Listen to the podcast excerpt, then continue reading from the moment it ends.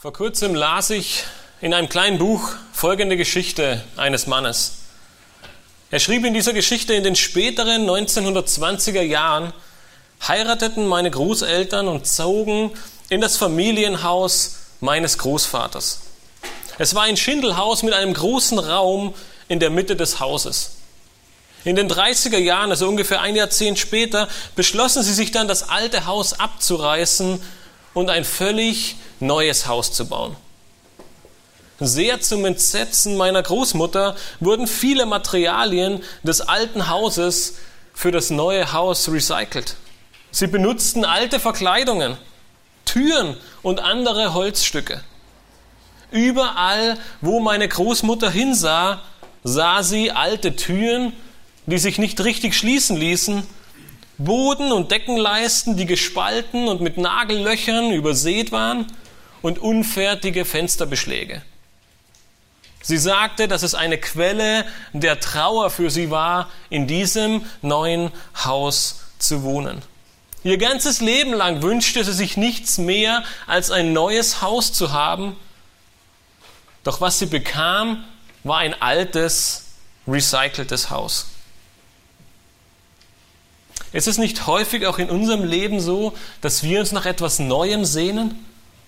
Sehnst du dich danach, dass dein Leben vielleicht völlig anders ist als das bisherige Leben? Wenn wir errettet werden, dann bekommen wir ein neues Haus. Die Schrift sagt uns, dass wir ab dann Teilhaber des Königreichs Gottes sind. Gott, er macht etwas völlig Neues für uns. Wir kommen zu Christus und das Königreich Gottes wird unser neues Zuhause. Aber das Königreich dieser Welt, unsere alte Wohnung, sie lässt sich nicht so einfach abschütteln. Sie verlässt nicht so einfach unser Herz. Es wirkt fast so, als hätten wir ein neues Zuhause mit der ganzen alten Einrichtungen dieses alten, schäbigen Hauses, das wir eigentlich loswerden wollten.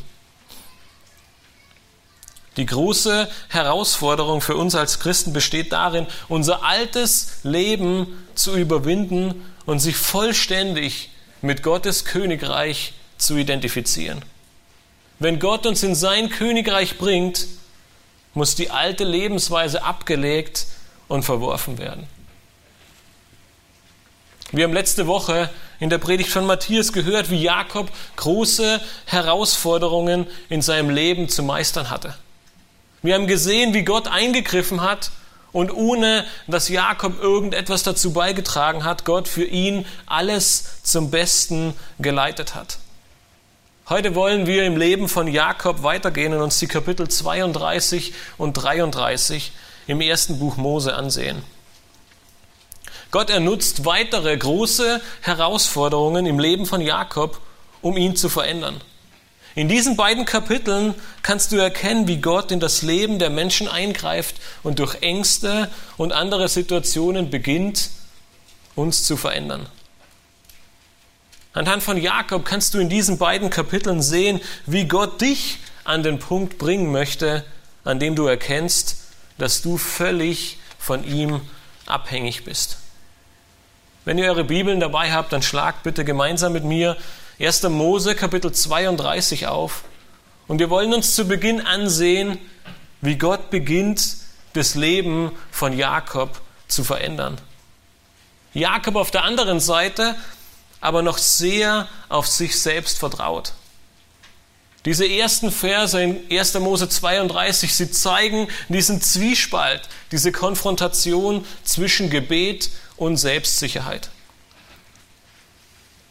Wir haben in der letzten Woche gehört, dass, ja, dass, Laban, dass Jakob nach vielen Jahren, es waren fast oder über zwei Jahrzehnte, die er bei Laban verbracht hat, geflohen ist. Der Diebstahl des Hausgottes, er kam noch nebenbei und zum Ende haben wir letzte Woche gehört, wie Laban und Jakob einen Bund schlossen am Ende von Kapitel 31. Nun zieht Laban wieder zurück in sein Heimatland und wir lesen in Vers 1 von Kapitel 32 und Laban stand am Morgen früh auf, küsste seine Enkel und seine Töchter und segnete sie. Dann ging er und kehrte wieder an seinen Ort zurück. Nach 20 Jahren, die Jakob Laban diente, und in denen er einige Höhen, aber auch sehr, sehr viele Tiefen erlebt hat, war Jakob nun endlich frei. Der Dienst für seine beiden Frauen und die teilweise hinterlistigen Machenschaften, mit denen Laban immer wieder versuchte, Jakob zu behalten, sie lagen nun hinter ihm. Doch vor ihm braute sich das nächste Unwetter zusammen. Er wusste, dass ihm eine der größten Herausforderungen seines Lebens erst bevorstand, nämlich das Wiedersehen mit seinem Bruder Esau. Aber um Jakob auch hier deutlich zu machen, wer auf seiner Seite steht, wer für ihn eintritt und wer bisher alles so wunderbar gelenkt hat, dass es so weit kam, lesen wir in den beiden folgenden Versen, in Kapitel 32, in den Versen 2 und 3. Jakob aber ging seines Weges. Da begegneten ihm Engel Gottes, und als er sie sah, sprach Jakob, das ist das Heerlager Gottes. Und er gab jenem Ort den Namen Mahanaim. Jakob, er kam vom Nordosten einige hunderte Kilometer von Padan Aram, wo er seine beiden Frauen kennengelernt hat, und kam zurück in das verheißene Land. Und als er an den Toren zu Kanaan stand und diesen Schritt tun musste, um seinem Bruder Esau zu begegnen, zeigt ihm Gott ein weiteres Mal auf, wer auf seiner Seite steht. Auf diesem Weg die er große Herausforderungen mit sich bringt, begegnet ihm, begegnen ihm plötzlich Engel. Ein Zufall? Nun, mit Sicherheit nicht. Jakob schießen wahrscheinlich viele Gedanken durch den Kopf, als er diese Engel sieht. Aber einer ist sicherlich Bethel. Könnt ihr euch noch erinnern, als Jakob floh, zwei Jahrzehnte vorher in Kapitel 28, die Engel die Himmelsleiter, all diese Dinge, sie kommen ihm sicher wieder in den Kopf. Er weiß genau, das letzte Mal, als er Engel sah, ist etwas Großartiges in seinem Leben passiert. Und so wie ihm Gott damals klar gemacht hat, ich bin mit dir, zeigt er ihm diesmal abermals seine Gegenwart auf. Wie schon einige Jahrzehnte vorher in Bethel macht Gott ihm deutlich, mein Wille auf diesem Planeten, er kommt zustande. Er gibt ihm eine nochmalige Zusicherung. Er ermutigt ihn und sagt, egal was passiert, ich werde mit dir sein.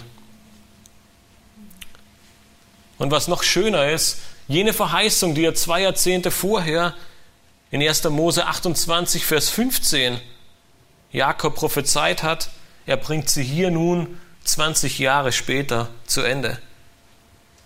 In 1. Mose 28, Vers 15 sprach Gott zu ihm, und siehe, ich bin mit dir, und ich will dich behüten überall, wo du hinziehst, und dich wieder in dieses Land bringen, denn ich will dich nicht verlassen, bis ich vollbracht habe, was ich dir gesagt habe. Mit anderen Worten, Jakob, egal was du denkst, egal wie gut oder wie schlecht es dir geht, ich werde mein Versprechen halten. Als Jakob diese Engel, dieses Heerlager Gottes sieht, gibt er den Namen oder gibt er dem Ort den Namen Mahanaim, was so viel bedeutet wie Doppellager oder Doppelheer. Jakob er erkennt, dass neben seiner Gruppe, dass neben seinem Heer oder neben seinem Lager ein zweites Lager existiert, nämlich das Lager Gottes. Er sieht, dass neben seiner Gefolgschaft, die ihn begleitet, Gott der Herr mit ihm ist. Er gesellt sich zu ihm und er sagt ihm, ich werde mit dir sein. Nun, wir können uns die Frage stellen, warum tut Gott das? Und ich denke, die Antwort ist vielleicht relativ einfach. Ich bin mir sicher, dass Jakob es genauso notwendig hat, wie jeder einzelne von uns, zu wissen, dass Gott wirklich da ist wie schnell vergessen wir, dass Gott da ist? Wie oft fühlen wir uns verlassen? Wie oft sind wir uns nicht sicher, ist Gott denn wirklich da? Hat er mich vergessen? Hat er mich übersehen? Sieht er denn nicht, wie schlecht es mir geht oder in welch furchtbarer Situation ich bin? Und Gott macht von Anfang an diesen Punkt im Leben Jakobs zunichte. Er sagt, nein, ich weiß ganz genau, wo du bist und vertraue mir, ich bin da. In den Versen 4 bis 6 lesen wir, dass Jakob sich nun auf das Aufeinandertreffen mit seinem Bruder Esau vorbereitet.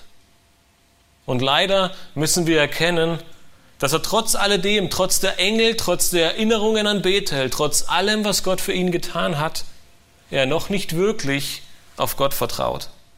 Ab Vers 4 lesen wir, und Jakob sandte Boten vor sich her zu seinem Bruder Esau ins Land Sehe, in das Gebiet von Edom. Diesen gebot er und sprach, so sollt ihr zu meinem Herrn Esau sagen, so spricht dein Knecht Jakob. Ich bin bei Laban in der Fremde gewesen und habe mich bisher bei ihm aufgehalten. Und ich habe Rinder, Esel und Schafe, Knechte und Mägde erworben. Und ich sende nun Boten, um es meinem Herrn zu berichten, damit ich Gnade finde vor deinen Augen. Jakob, er hatte keinen blassen Schimmer, wie Esau sich verhalten würde, wenn er ihm begegnet. Auf die Garantie bzw. auf die Zusage seiner Mutter aus Kapitel 27 konnte er sich nicht mehr verlassen, denn Rebekka, sie war bereits tot. Sie wollte ihn zurückholen, sobald der Zorn Esaus verflogen war, doch dazu kam es nie. War der Zorn nun immer noch da? War der Mordgedanke, den Esau hegte und den er ihm angekündigt hat, noch nicht verflogen? Die demütige Haltung von Jakob zeigt auf, dass er wusste, was auf dem Spiel stand. Habt ihr in Vers 5 gesehen, wie er sich selbst bzw. wie er Esau bezeichnet? Er spricht von Esau als dem Herrn und von sich als dem Knecht. Jakob erordnete sich seinem Bruder Esau unter. Vor 20 Jahren sah das noch ganz anders aus, wenn ihr euch zurückerinnert, wie er das Erstgeburtsrecht und den Segen sich ergaunert hatte. Doch eines ist noch sehr interessant und ein weiterer Indiz für das Handeln Gottes in seinem Leben. Vor 20 Jahren verließ Jakob das Land als armer Flüchtling. Er hatte nichts weiter als einen Stab bei sich, als er das Land Kanaan verließ. Und nun kommt er wieder als reicher Mann mit Rinder, Eseln, Schafen, Knechten und Mägden, die er sich erworben hatte. Auch hier wird dieser zugesagte Segen Gottes einmal mehr deutlich. Doch in Vers 7 kommen nun die Boten von dieser Reise zu Esau zurück und sie berichten Jakob Folgendes. Und die Boten kehrten wieder zurück zu Jakob und berichteten ihm, wir sind zu deinem Bruder Esau gekommen und er zieht dir auch schon entgegen. Und 400 Mann mit ihm. Nun, das Worst-Case-Szenario, wie wir es gerne nennen. Die schlimmsten Befürchtungen, sie treten ein. Esau, er kommt und mit ihm ein Heer von 400 Männern. Sein Zorn erscheint nicht verflogen zu sein und er kommt, um Jakob zu töten. Das war sicherlich nicht die Botschaft, die sich Jakob von seinen Boten erhofft hatte.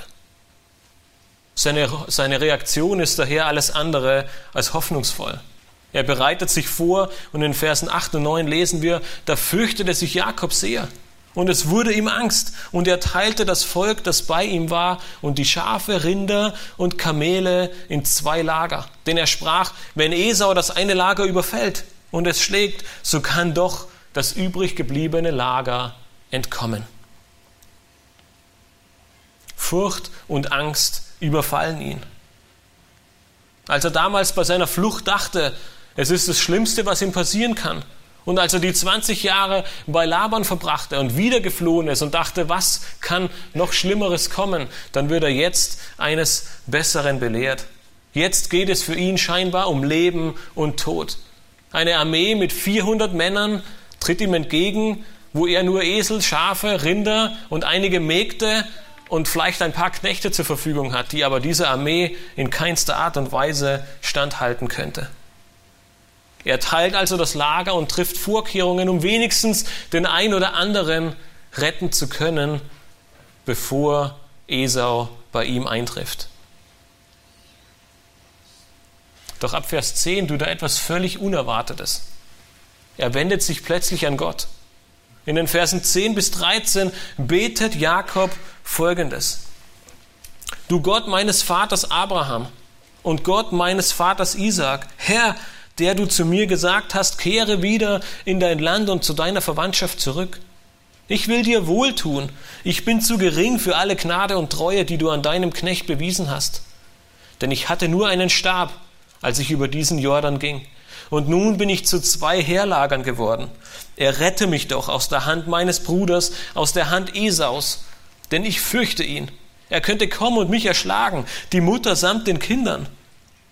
Du aber hast gesagt, ich will dir gewisslich wohltun und deinen Samen machen wie den Sand am Meer, der vor Menge nicht zu zählen ist. Jakob, ihm schlotterten die Knie. Er hatte Angst, dass Esau ihn und seine ganze Familie samt den Kindern erschlagen könnte. Ein Ausdruck von schonungsloser Gewalt. Doch genau in dieser Situation, genau in dieser dunklen Stunde wendet er sich an Gott. Die Frage, die wir uns stellen müssen, ist, wohin gehst du, wohin gehen wir bei schlechten Nachrichten? Was tust du in großer Not? Rufst du den an, der über allen Dingen steht? So schnell sagen wir es doch logisch, dass Jakob betet.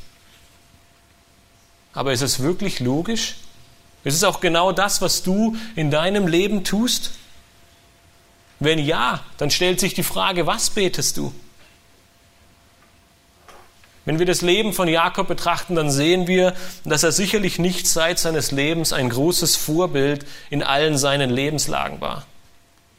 Aber sein Gebet in diesen Versen ist ein großes Vorbild für uns. Er ruft Yahweh, den Bundesgott, an.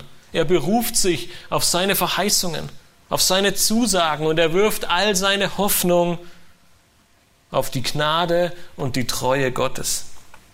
Er betet, dass Gottes Wille geschehe und macht ebenso deutlich, dass er Gottes Güte in keinster Art und Weise verdient hat. Obwohl er nicht immer ein Vorbild war, hat er Gottes Verheißungen vor Augen. Wenn dich heute Nacht um zwei Uhr jemand weckt und sagt, was ist deine Hoffnung? Und woran machst du diese Hoffnung fest? An welchen Zusagen bindest du diese Hoffnung? Was antwortest du ihm? Ist es dir schon einmal passiert, dass du ein Lied im Radio, auf deinem Computer oder vielleicht auch hier sonntags in der Gemeinde gehört hast und es dir wirklich gut gefallen hat? Nach wenigen Malen hören kannst du das Lied bereits nahezu perfekt mitsingen und du musst die Leinwand gar nicht mehr betrachten. Du kannst das Lied völlig auswendig und erfreust dich daran. Die Schrift sagt uns genau so, soll es mit Gottes Wort sein. Gottes Verheißungen und seine Zusagen, sie sollen deine feste Burg sein. So wie du das Lied nach zwei, drei Malen auswendig mitsingen kannst, so soll Gottes Wort in deinem Herzen sein. So sehr, dass dich nachts um zwei Uhr jemand wecken kann und du aus dem Schlaf aufspringst und sagst, ja, ich habe Hoffnung, weil mir Gottes Wort sagt, Gott wird alle Zeit mit mir sein. Er bereitet eine Wohnung für mich, wo ich eines Tages eine Ewigkeit mit ihm verbringen darf und so weiter. Wir sollen davon erzählen können in den dunkelsten Stunden unseres Lebens. Und wir sollen wissen dürfen, dass unsere Hoffnung, unser Friede und unsere Zuversicht auf Jesus Christus ruht. Damit wir genauso ein Gebet, wie es Jakob hier in diesen Versen sprechen können. Nach Bethel in Kapitel 28 finden wir kein weiteres Gebet von Jakob bis zu dieser Stelle. Aber hier, in dem Moment, als er in der größten oder vielleicht in der größten Not seines Lebens stand, beginnt er zu beten. Trotz aller Angst und die Pläne, die er schmiedet, er wirft sich auf Gott und sucht seine Hoffnung bei ihm. Nach seinem Gebet und diesem Ruf würde man nun denken, jetzt ist alles gut, oder? Doch trotz diesem vorbildlichen Gebet, trotz der Verheißungen, die er sich vor Augen ruft und die er auch vor Augen, vor Augen hat, weil er sie kennt, stimmt eine Sache im Leben Jakobs noch nicht. Und wir haben es im, in den Predigten bis hierher immer wieder gesehen. Und auch hier sehen wir, er nennt Gott nicht seinen Gott. Er spricht immer noch in Vers 10 vom Gott seines Vaters Abrahams und vom Gott seines Vaters Isaak. Es ist immer noch nicht sein Gott. Jakob er überlässt Gott nicht die volle Kontrolle in seinem Leben. Er verlässt sich nicht völlig auf Gott und so beginnt er Vorkehrungen zu treffen. Einerseits sicherlich weise, denn wir wissen auch aus dem Leben von Nehemia, dass Gebet und Tat Hand in Hand gehen sollen.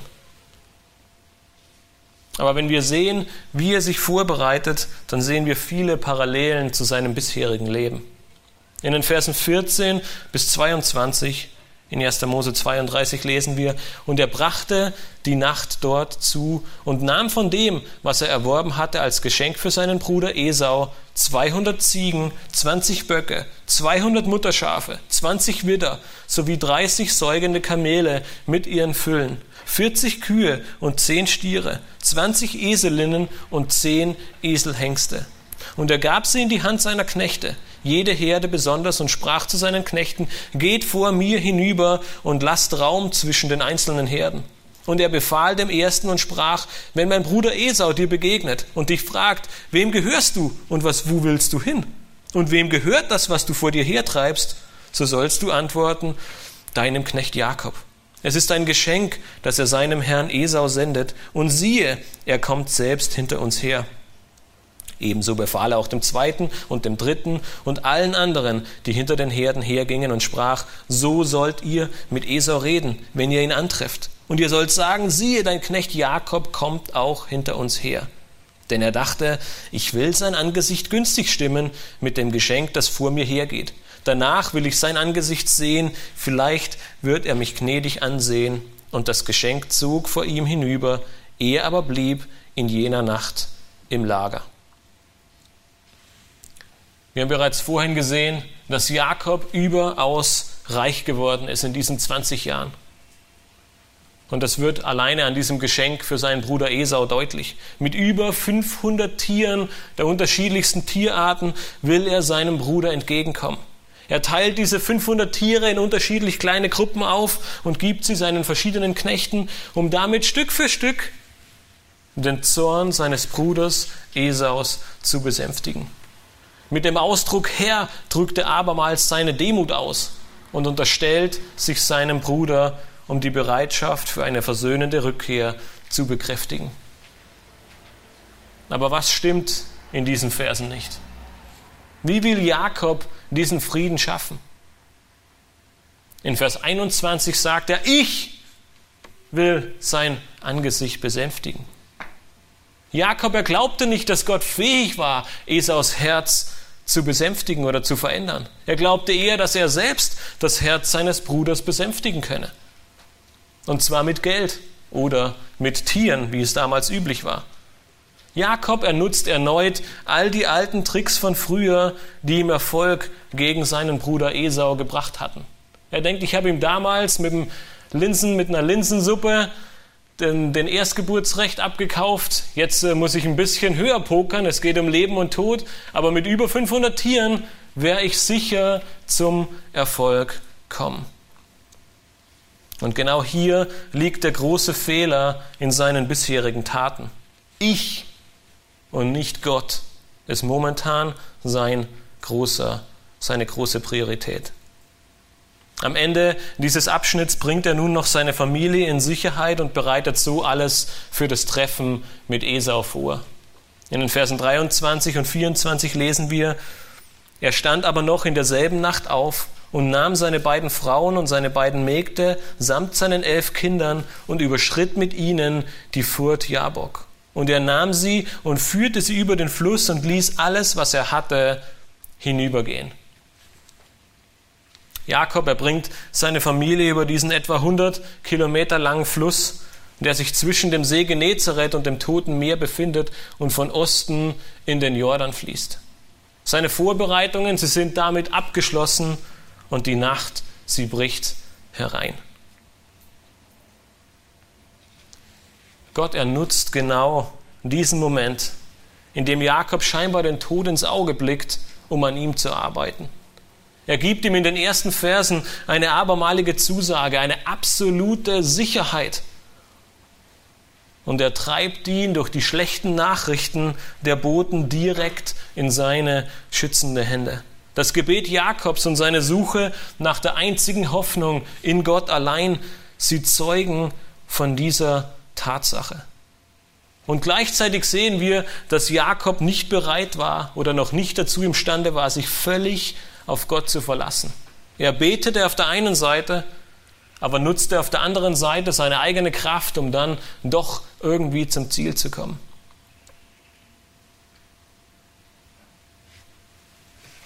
Fließt du auch zu Gott in Zeiten deiner größten Not? Erkennst du, dass Gott all diese Herausforderungen in deinem Leben, Leid, Trauer, Krankheit, Hass, was auch immer diese Herausforderungen in deinem Leben sein mögen, nutzt, um an dir zu arbeiten, um dich zu schleifen, um dich zu verändern? Wie schnell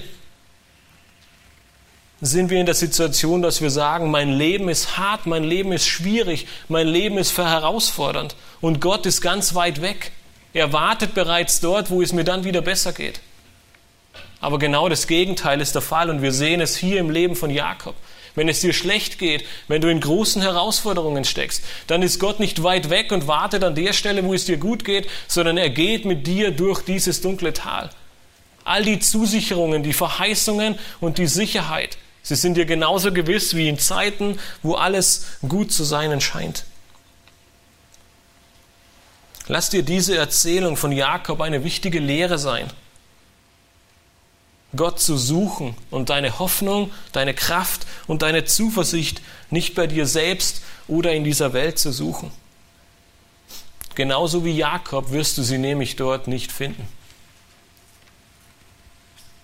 Gott hat begonnen, im Leben von Jakob zu arbeiten.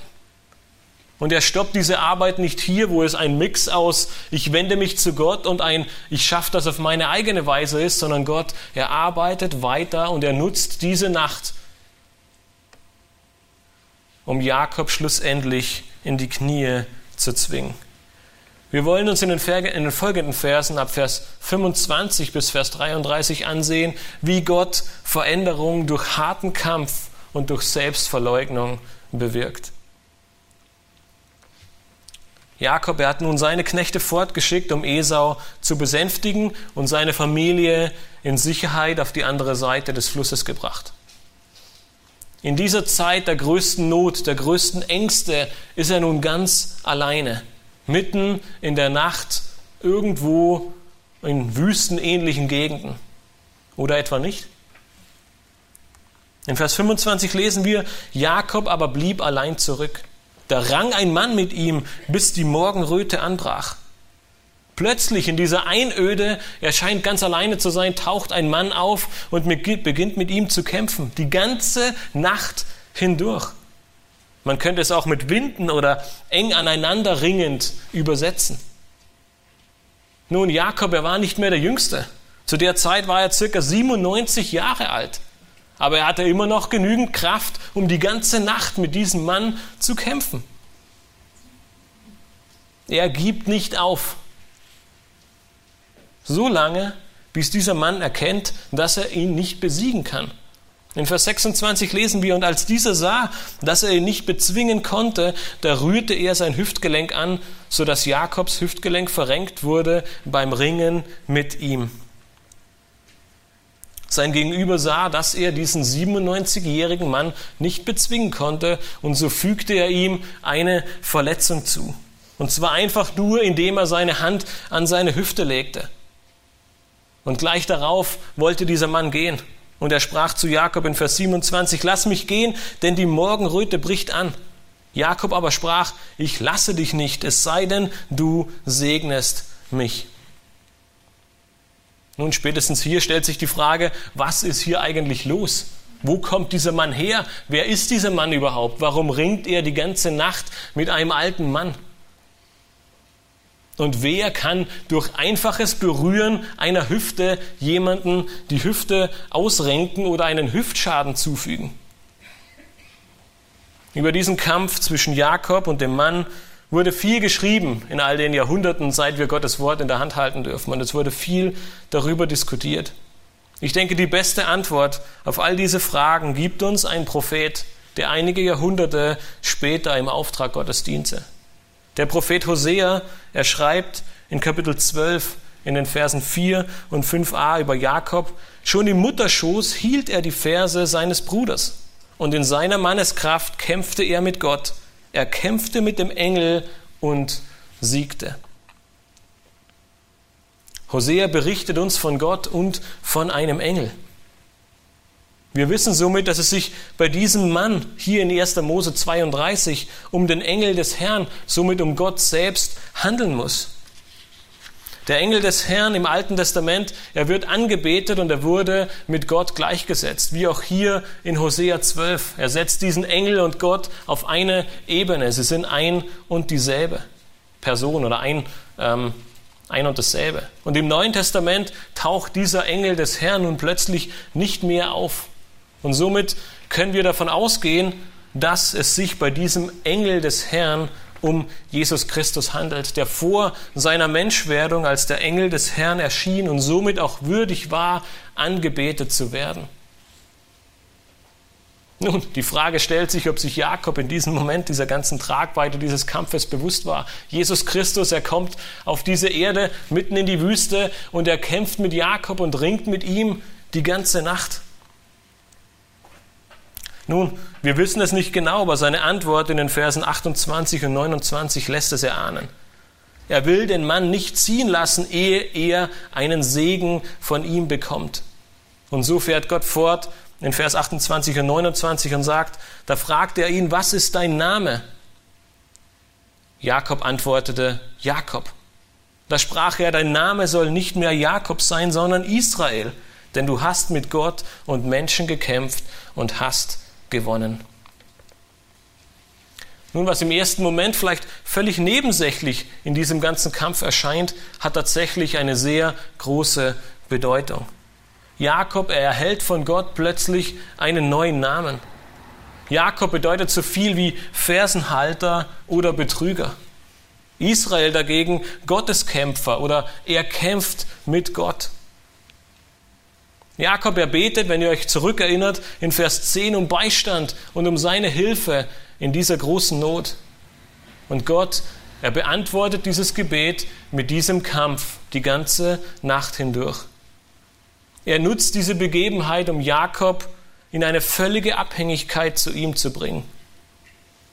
Wenn ihr euch zurückerinnert, als Jakob das letzte Mal gefragt wurde, wie sein Name war, antwortet er, ich bin Esau, mein Vater. Nun realisiert er, wer er wirklich ist. Jakob, ein Betrüger. Er hat das Land als Betrüger verlassen, der sich sein, Erzge sein Erstgeburtsrecht und seinen Segen ergaunert hatte. Aber nun beginnt Gott ihn zu verändern. Er, verändert ihn und er wird zu einem Gotteskämpfer. Spätestens jetzt weiß er tatsächlich, mit wem er es zu tun hat. Er hat mit Gott und Menschen gekämpft und hat gewonnen. Daher stellt ihm Jakob eine Gegenfrage und er sagt in Vers 30, lass mich doch deinen Namen wissen. Der Mann aber antwortete, warum fragst du nach meinem Namen? Und er segnete ihn dort.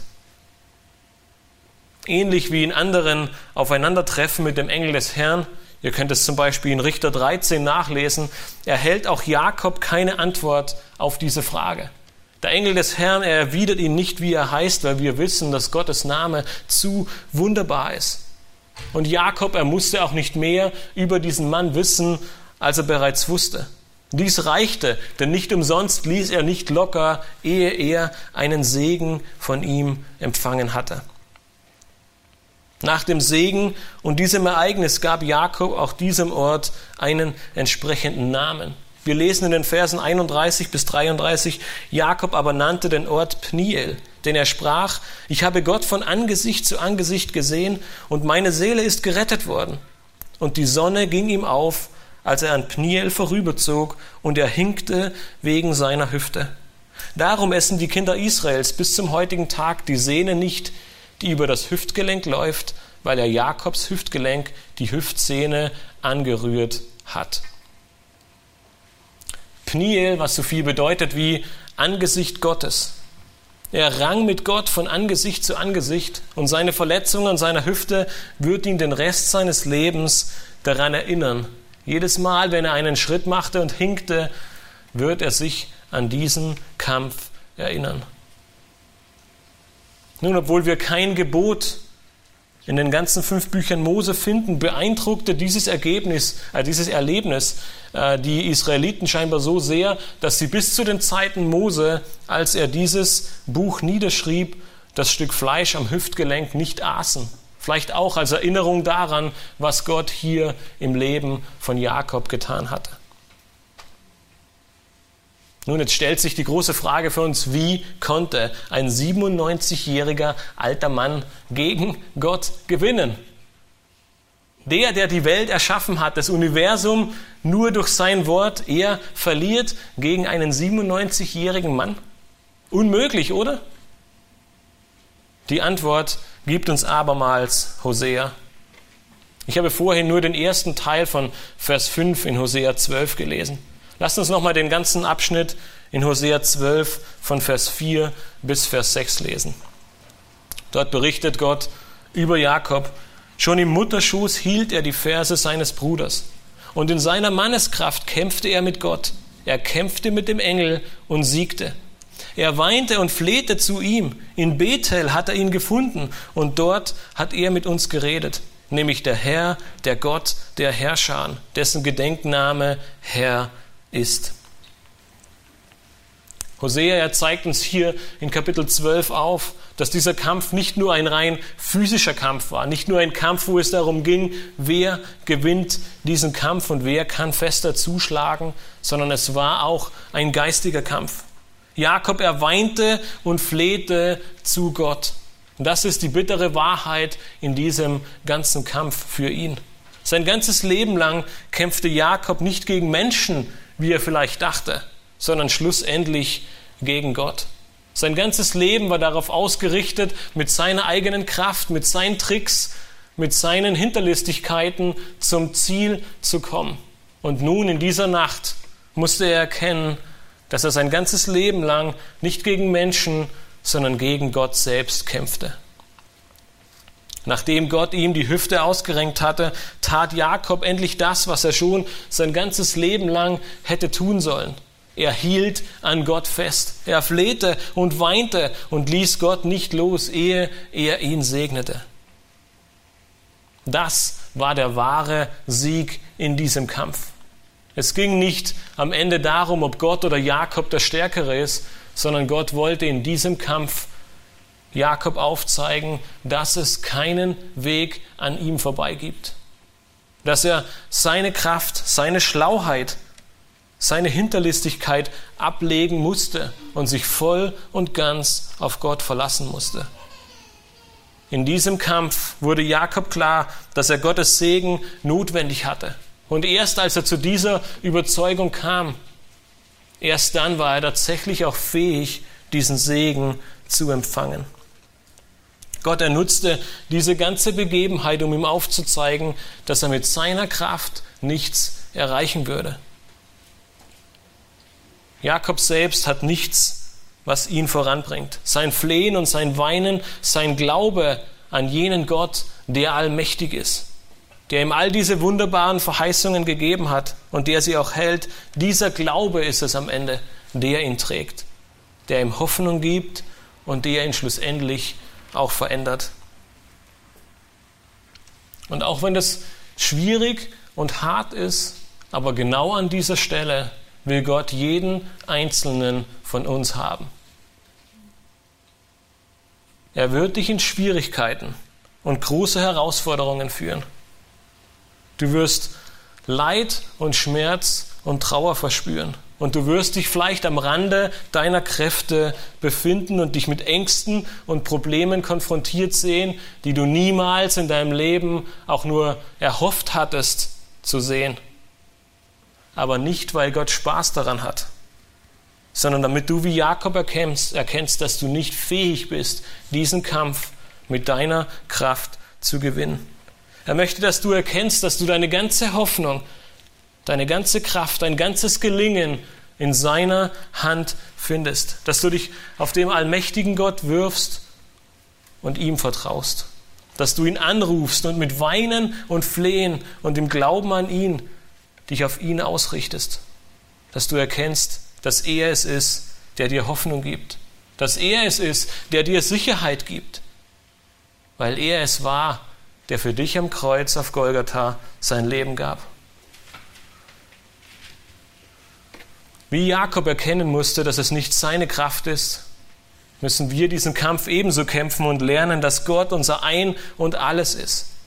Er will nicht primär dein Freund sein. Es geht ihm nicht um deine Gefühle zu ihm.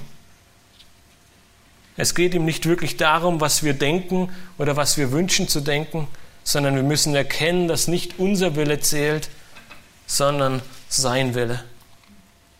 Dass nicht unsere Kraft reicht, sondern dass wir einzig und allein aus seiner Kraft und nach seinem Willen leben.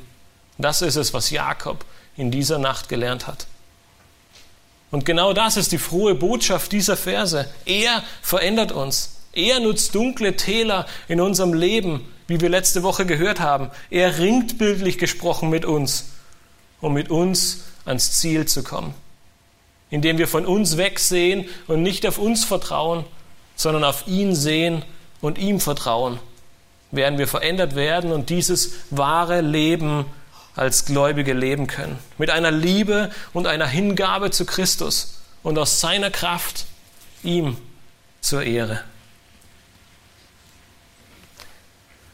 Nach dieser harten Lektion, die Jakob durchlebt hat und die Gott genutzt hat, sehen wir in Kapitel 33 am Ende dann die Auswirkungen und auch die Zeichen der Veränderung und ein weiteres Wirken Gottes im Leben von Jakob, das sich in einer wahren Anbetung am Ende dieses Kapitels zeigt.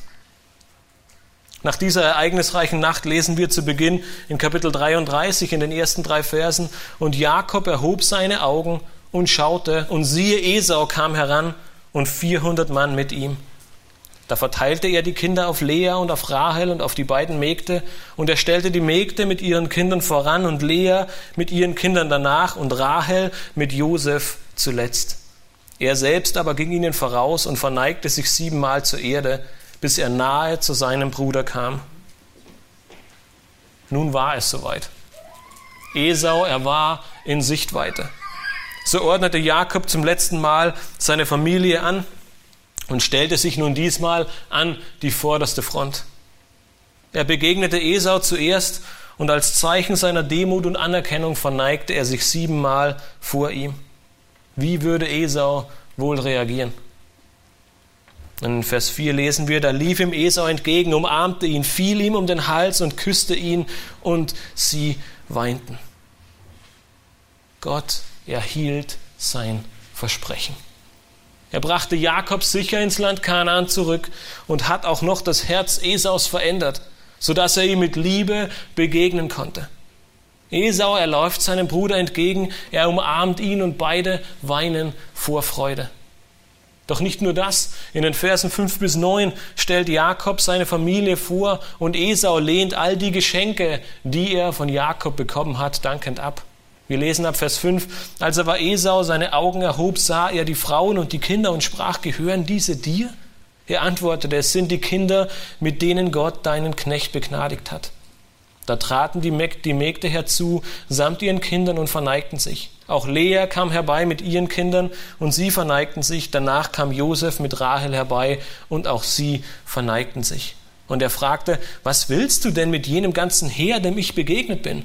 Jakob antwortete, ich wollte Gnade finden in den Augen meines Herrn. Esau antwortete, ich habe genug, mein Bruder, behalte, was du hast. Auch seine Familie, sie verneigte sich als Zeichen der Anerkennung und Ehre. Und da Esau in diesen 20 Jahren scheinbar selbst genug Reichtum erworben hat, lehnte er diese Vielzahl an Tieren, die Jakob ihm schenken wollte, dankend ab. Doch Jakob, er bleibt hartnäckig und begründet dies mit einem sehr wichtigen Argument. In den Versen 10 und 11 antwortet ihm Jakob, oh nein, habe ich Gnade vor deinen Augen gefunden, so nimm doch das Geschenk an von meiner Hand. Denn deshalb habe ich dein Angesicht gesehen, als sehe ich Gottes Angesicht. Und du warst so freundlich gegen mich. Nimm doch den Segen, der dir überbracht worden ist, von mir an. Denn Gott hat mich begnadigt und ich bin mit allem versehen. So drang er in ihn, dass er es annehmen sollte. Jakob, er drückt hier aus, dass er durch das Angesicht Esaus Gottes Angesicht erkennen konnte. Diese Freundlichkeit, es ist Gottes Freundlichkeit. Und Jakob weiß mit Gewissheit, dass er in dieser so wieder erwartenden Situation, in dieser wieder erwartenden Gesinnung, die ihm Esau entgegenbrachte, nichts anderes als Gottes Werk und seine Freundlichkeit erkennen konnte. Dies alles, es kam allein von Gott. Die Nöte der letzten Stunde, die Herausforderungen der letzten Wochen, die Ängste und der Kampf waren aller Anstrengungen wert. Jakob, er konnte aus ganzem Herzen sagen, dies alles kommt von Gott. Nun wollte Esau mit Jakob weiterziehen, um ihn auf der Reise nach Kanaan zu begleiten. In den Versen 12 bis 16 lesen wir, und Esau sprach, lass uns aufbrechen und gehen, ich will neben dir herziehen. Er aber antwortete, mein Herr weiß, dass die Kinder noch zart sind. Dazu habe ich säugende Schafe und Kühe bei mir. Wenn sie einen einzigen Tag übertrieben würden, so würde mir die ganze Herde sterben. Mein Herr möge doch seinem Knecht vorausgehen, ich aber will gemächlich hinten nachziehen wie eben das Vieh vor mir her und die Kinder gehen können, bis ich zu meinem Herrn nach Seir komme. Da sprach Esau, so will ich doch einige von meinen Leuten bei dir lassen. Aber er sprach, wozu das? Wenn ich nur Gnade finde vor den Augen meines Herrn. So kehrte Esau am gleichen Tag wieder nach Seir zurück. Sowohl die Begleitung Esaus als auch das Angebot, einen Teil seiner Männer bei ihm zu lassen, lehnte Jakob höflich ab. Diese Ablehnung, es ist kein Misstrauensbeweis oder kein Vorwand. Jakob, er begründet es mit den säugenden Tieren und seinen Kindern. Säugende Tiere dürften nicht überstrapaziert werden, ansonsten würden alle Schafe sterben. Und eine Karawane mit kleinen Kindern und säugenden Tieren könnte unmöglich mit Esau und seinen 400 Mann Schritt halten. So kehrte Esau wieder zurück nach Seir und Jakob erbrach ebenso auf. Und so lesen wir in den letzten Versen des Kapitels, Jakob aber brach auf nach Sukkot und baute sich dort ein Haus und errichtete für seine Herden Hütten. Daher wurde der Ort Sukkot genannt. Und Jakob kam wohlbehalten bis zu der Stadt Sichem, die im Land Kanaan liegt, nachdem er aus Padan Aram gekommen war, und er lagerte sich der Stadt gegenüber, und er kaufte das Grundstück, auf dem er sein Zelt aufgeschlagen hatte, von der Hand der Söhne Hemors, des Vaters Sichems, für hundert Kesiter. Und er errichtete dort einen Altar, den nannte er Gott, der Gott Israels. Nun könnte man in diesen letzten Versen denken, dass Jakob Esau täuschte, indem er ihn schnell loswerden wollte, um dann doch nicht nach Seir zu ziehen. Aber das Ziel von Jakobs Zug war jedoch mit ziemlicher Sicherheit Hebron, wo sein Vater Isaak noch lebte. Von dort wollte er wohl Esau in Seir einen Besuch abstatten. Ob er dieses Vorhaben ausgeführt hat oder nicht, wissen wir nicht da uns in der Schrift nicht alles, was Jakob in diesen Tagen erlebte, auch erzählt wird. Dass sich aber später in Kapitel 35 Jakob und Esau in brüderlicher Eintracht beim Begräbnis ihres Vaters Isaaks treffen, scheint es keine weiteren Spannungen in ihrer Beziehung zueinander gegeben zu haben. Wichtig in diesem Abschnitt ist jedoch die Tatsache, dass sowohl Gott sein Versprechen gehalten hat, als auch Jakobs Gebet in Bethel erfüllt wurde. Jakob, er kam wieder wohlbehalten im Land seines Vaters an. Er wurde sesshaft und er kaufte sogar ein Grundstück für sich und seine Familie. Doch der krönende Höhepunkt, der kommt am Ende. Dort, wo sein Großvater Abraham, nachdem er das Land Kanaan erreicht hatte, einen Altar für Gott baute, baut auch Jakob einen Altar, den er Gott der Gott Israels nennt. Zum ersten Mal in seinem langen Leben baut er seinem Gott einen Altar, dem Gott Israels. Nach einem Leben, das nicht unbedingt auf Gott ausgerichtet war, nutzte Gott die Begebenheiten der letzten Woche oder der letzten Wochen, um Jakobs Leben auf den Kopf zu stellen. Und Gott gebrauchte all die widrigen Umstände, um Jakob zu verändern. Er machte aus dem Betrüger einen Gotteskämpfer.